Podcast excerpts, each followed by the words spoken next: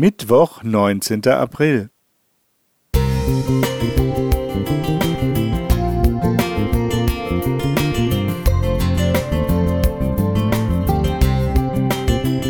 Ein kleiner Lichtblick für den Tag.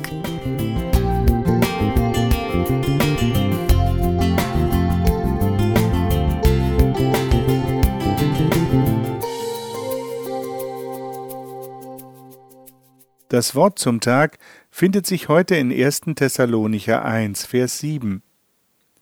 So dass ihr ein Vorbild geworden seid für alle Gläubigen in Makedonien und Achaia.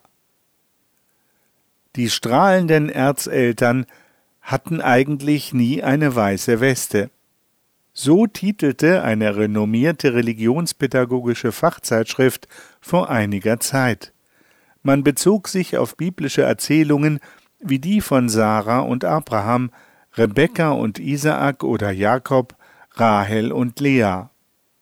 Gilt deswegen nicht auch, die Erzeltern von ihrem goldenen Sockel zu holen?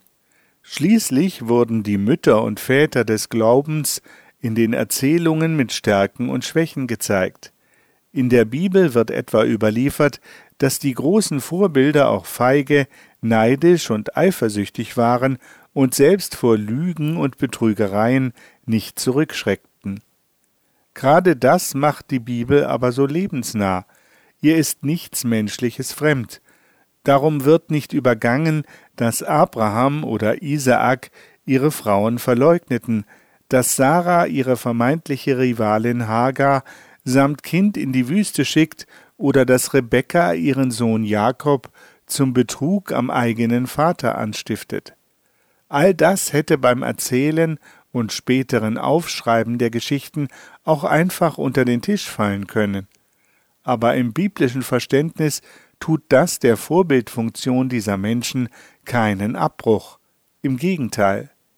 In diesen Erzählungen ist wesentlich, dass Gott bei den Menschen ist, dass er Fehlentscheidungen zum Guten wendet und dass die Erzeltern an ihren Schwächen wachsen.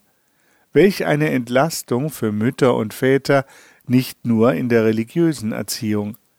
Wenn sie das Menschelnde in den biblischen Geschichten ebenso erzählen, wird deutlich, dass die Identifikationsfiguren nicht perfekt sind und auch nicht sein müssen, weder die Erzeltern noch sie selbst. Kinder und Jugendliche suchen sich ihre Vorbilder in ihrem nahen Lebensbereich.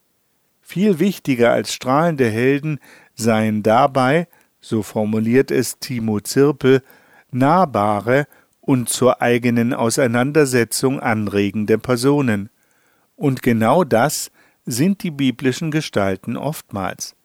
Zu beachten und pädagogisch wichtig ist aber auch, dass Gott sie allesamt irgendwann einmal mit ihren Fehlentscheidungen konfrontiert hat und dass sie wie Jakob ausgerufen haben, ich lasse dich nicht, du segnest mich denn.